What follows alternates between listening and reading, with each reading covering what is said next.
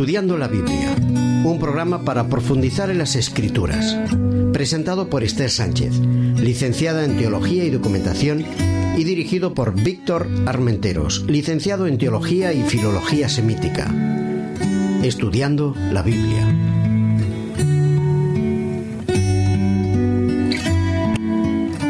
De nuevo con todos ustedes en nuestra sexta serie a la que hemos titulado Dejar atrás el pasado. Con nosotros, Víctor Armenteros, como siempre. ¿Qué tal, Víctor? Muy bien, Esther. ¿Qué tal? ¿Cómo ha ido la semana? Bueno, pues bien, aquí estamos de nuevo para estudiar el Evangelio de Juan, el Evangelio amado, ¿no? ¿Qué texto vamos a, a tratar hoy? Hoy trataremos el capítulo 5. Leyendo la palabra.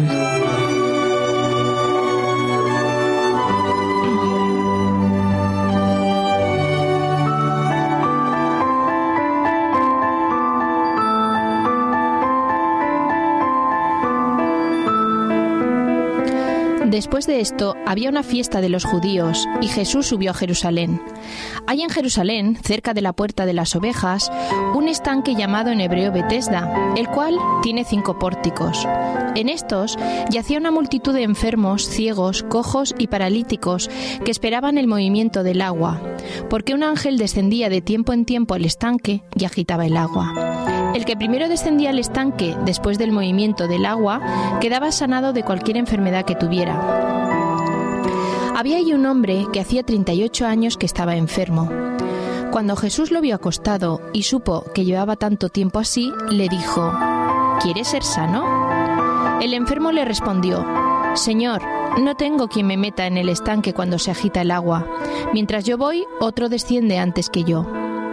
Jesús le dijo, Levántate, toma tu camilla y anda. Al instante aquel hombre fue sanado y tomó su camilla y anduvo. Era sábado aquel día.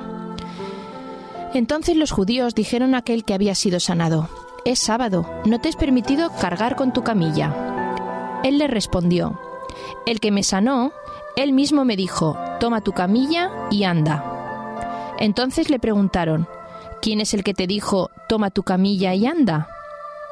Pero el que había sido sanado no sabía quién era, porque Jesús se había apartado de la gente que estaba en aquel lugar. Después lo halló en el templo y le dijo, Mira, has sido sanado, no peques más para que no te suceda algo peor. El hombre se fue y contó a los judíos que Jesús era quien lo había sanado. Por esta causa, los judíos perseguían a Jesús e intentaban matarlo, porque hacía estas cosas en sábado. Jesús les dijo, Mi Padre hasta ahora trabaja y yo trabajo. Por esto los judíos aún más intentaban matarlo, porque no solo quebrantaba el sábado, sino que además decía que Dios era su propio Padre, haciéndose igual a Dios.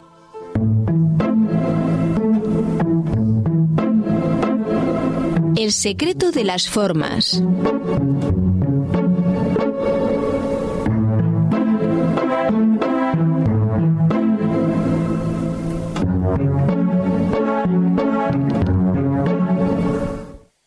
Bien, Esther, hoy te voy a proponer que dividamos el texto en dos grandes secciones. Hay una primera sección que va a estar relacionada directamente con la curación del inválido, en la que podemos dividir esa sección, esa gran sección en dos partes. No nos encontramos ninguna estructura especial, es una estructura de narración, refleja el hecho que, que sucedió. En esa primera parte nosotros vamos a tener dos secciones, del 1 al 3, todos podéis mirarlo, podéis marcarlo, es la situación, las circunstancias, el estado en el que se encuentra este hombre. No solo este hombre, la gente que se encuentra en ese estanque en Bethesda. Y los versículos del 5 al 9 de esta primera sección eh, nos muestran el milagro, cómo este hombre camina, cómo este hombre se levanta de su lecho y camina. La segunda sección sería la sección que ya eh, establece mm, cuestiones doctrinales relacionadas con el milagro. A su vez también se divide en dos partes. La primera, que sería a partir del versículo 9 hasta el 13, se cuestiona el tema de, mm, de la normativa relacionada con el descanso, con el sábado, y cómo esto puede estar vinculado o no vinculado con procesos de la libertad individual, el pecado, etcétera. La segunda parte, que sería del 14 en adelante, hasta el 18 que tú has leído, eh, nos habla acerca del pecado como causa de invalidez y, nos hace reflexionar sobre el concepto de pecado, ¿no? las implicaciones del pecado. Vista la estructura, a mí sí me gustaría que viésemos rápidamente, eh, como hemos venido jugando estas últimas semanas, vamos a jugar un poco eh, a los diferentes planos. ¿De acuerdo? Venga. Bien, hay una primera sección que, como, como, bien explicábamos, es una sección general que explica qué sucede en Bethesda, que sitúa temporalmente primero, ¿no? Después de esto hay una fiesta de los judíos, Jesús subió a Jerusalén. Sí, un plano general explicándonos la ahí en Jerusalén. Presentándonos los personajes, exacto, cerca de la Puerta de las Ovejas, un estanque que en hebreo se llama Bethesda, que tiene cinco pórticos. ¿Qué te está pasando? ¿Qué está sucediendo de ese plano general?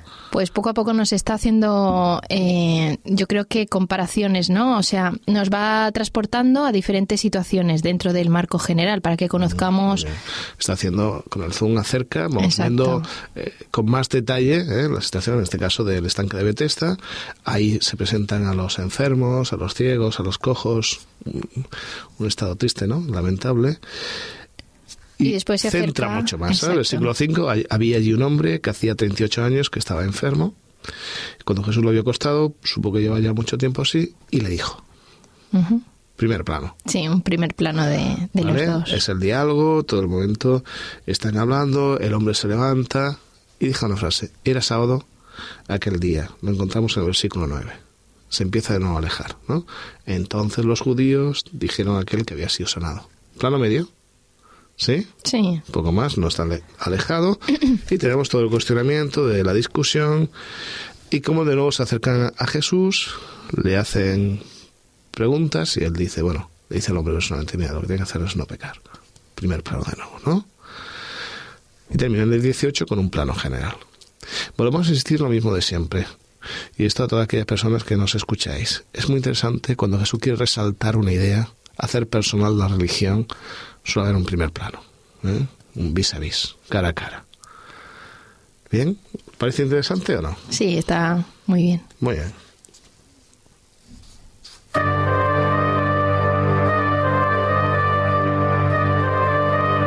El espíritu de la letra.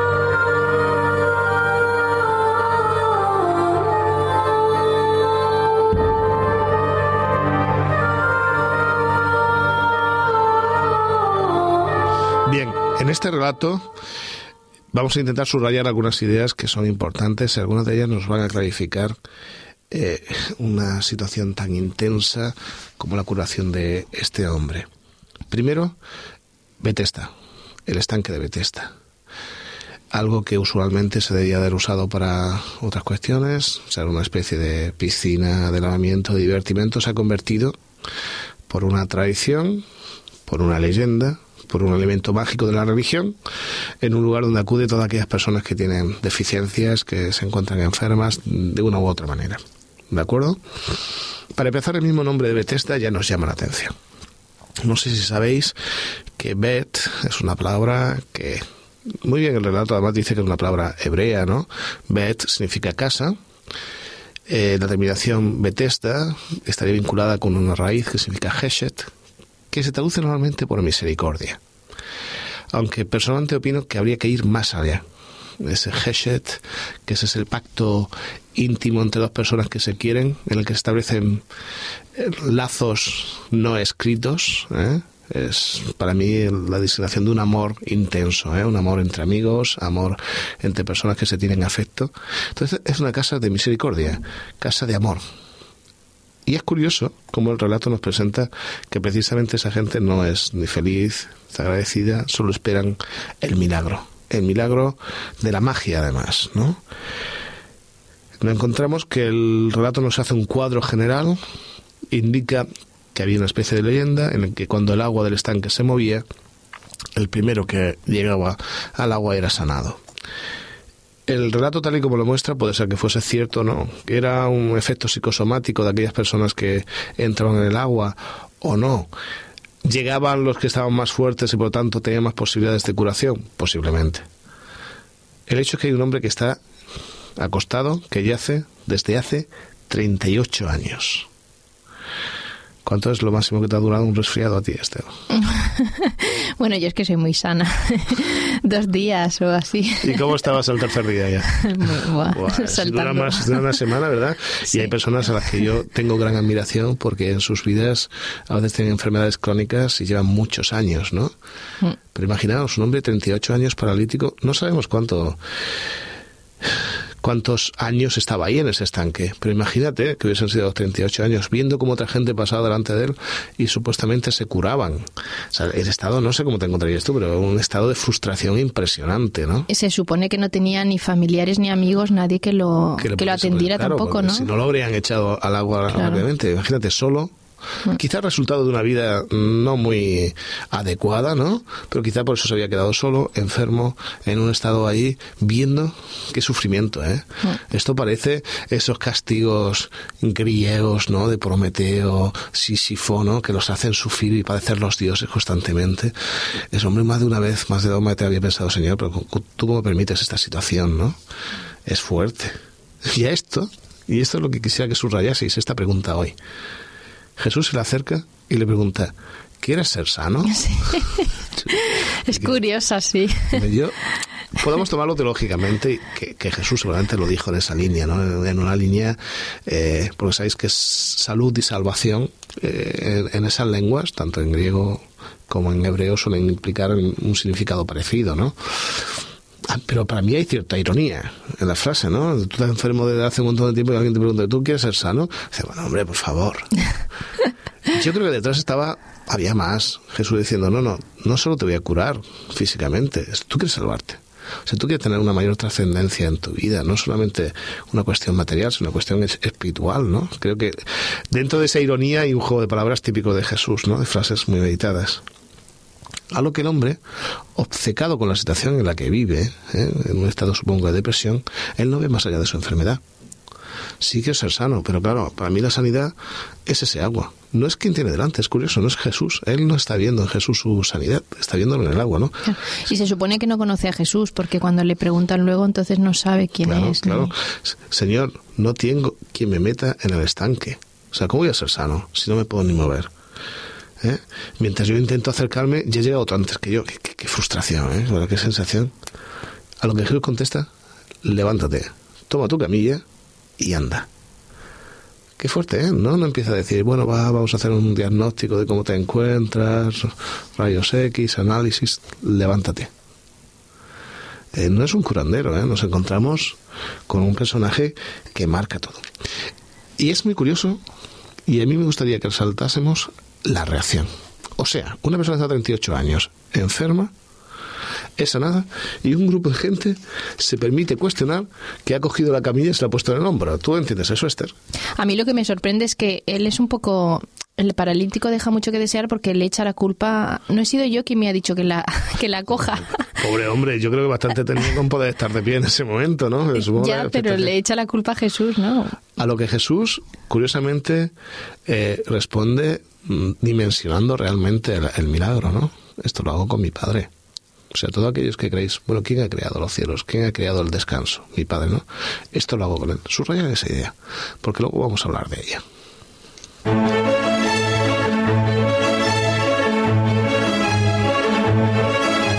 Otras miradas, otras lecturas.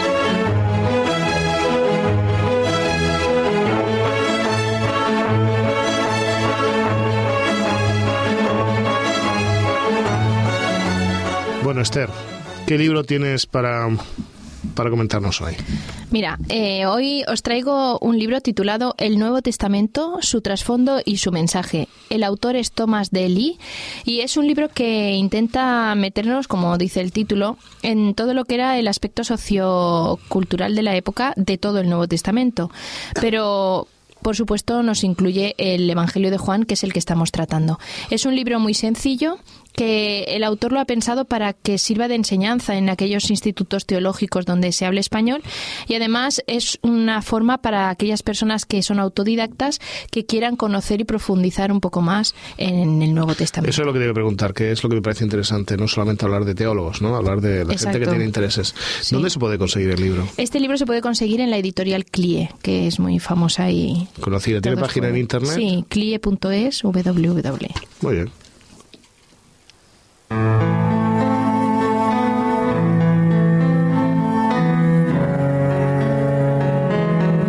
Releyendo la palabra.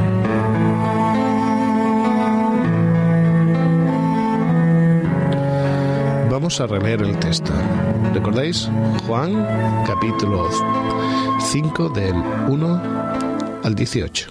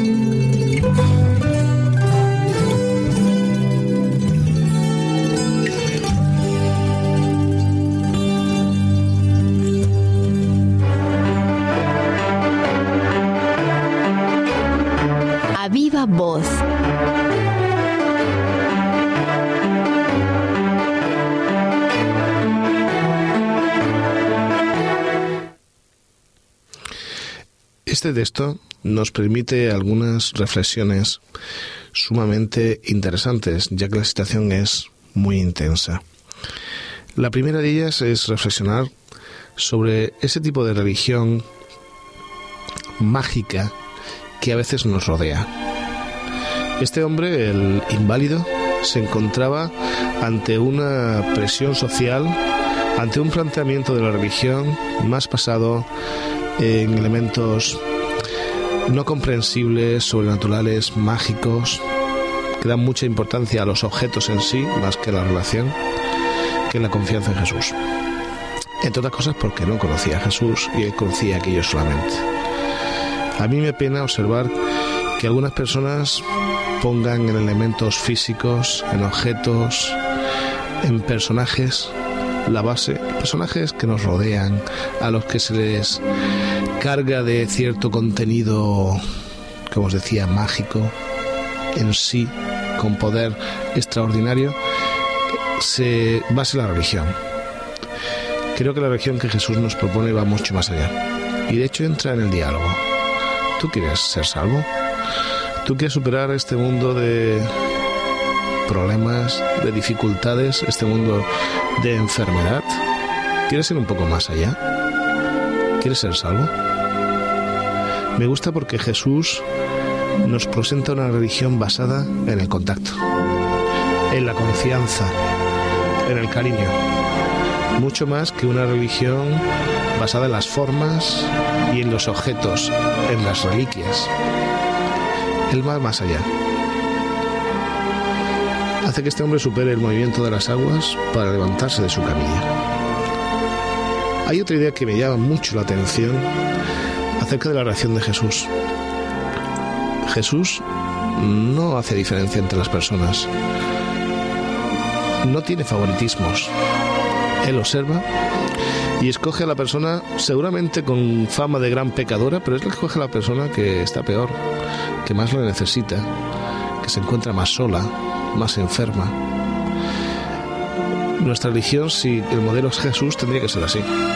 Una religión sin desigualdades, teniendo en consideración a aquellas personas que están en situaciones distintas a las nuestras, ayudándoles en lo posible a que crezcan, no a que vayan a peor. Y esto nos permite hablar del concepto de pecado. Jesús le dice al hombre, no peques. Y claro, todos nos agobiamos cuando dice esto, porque todos en algún momento cometemos algún error. Pero ¿sabéis? El término en el original hace referencia a un pecado continuado. Pablo lo va a explicar muy bien en sus epístolas. Todos cometemos resbalones. Y él incluso va a decirlo así. Todos cometemos resbalones. Pero las personas que confían en Jesús, que están cerca de Él, se levantan. Yo me caigo y me levanto. No somos perfectos. Otra cosa es vivir en pecado. Que nuestra vida no se acerque hacia la tendencia que Jesús desea. ¿Sabéis? La palabra en original a la que se va a hacer referencia aquí significa, curiosamente, dar en el blanco. Cuando alguien lanzaba una flecha en el pasado hacia una diana y eso iba en dirección contraria a la diana, esto, esa dirección era el concepto de pecado. ¿Es que nuestra vida va hacia la diana? ¿Queremos ser sanos? ¿Queremos ser salvos? ¿Es que nuestra vida va en la dirección correcta? ¿O vivimos una situación que nos aleja de los caminos correctos? ¿Sabéis? También tenemos un concepto mágico del pecado. Y a veces pensamos que hacemos cualquier cosa y ya nuestra salvación está en el aire. No. El hacer las cosas como el Señor desea es la forma natural de nuestro ser. Es como estamos equilibrados. El pecado solo produce desequilibrio y a veces enfermedad. Yo os pido que reflexionéis sobre ello. Tengamos vidas equilibradas, yendo hacia la diana.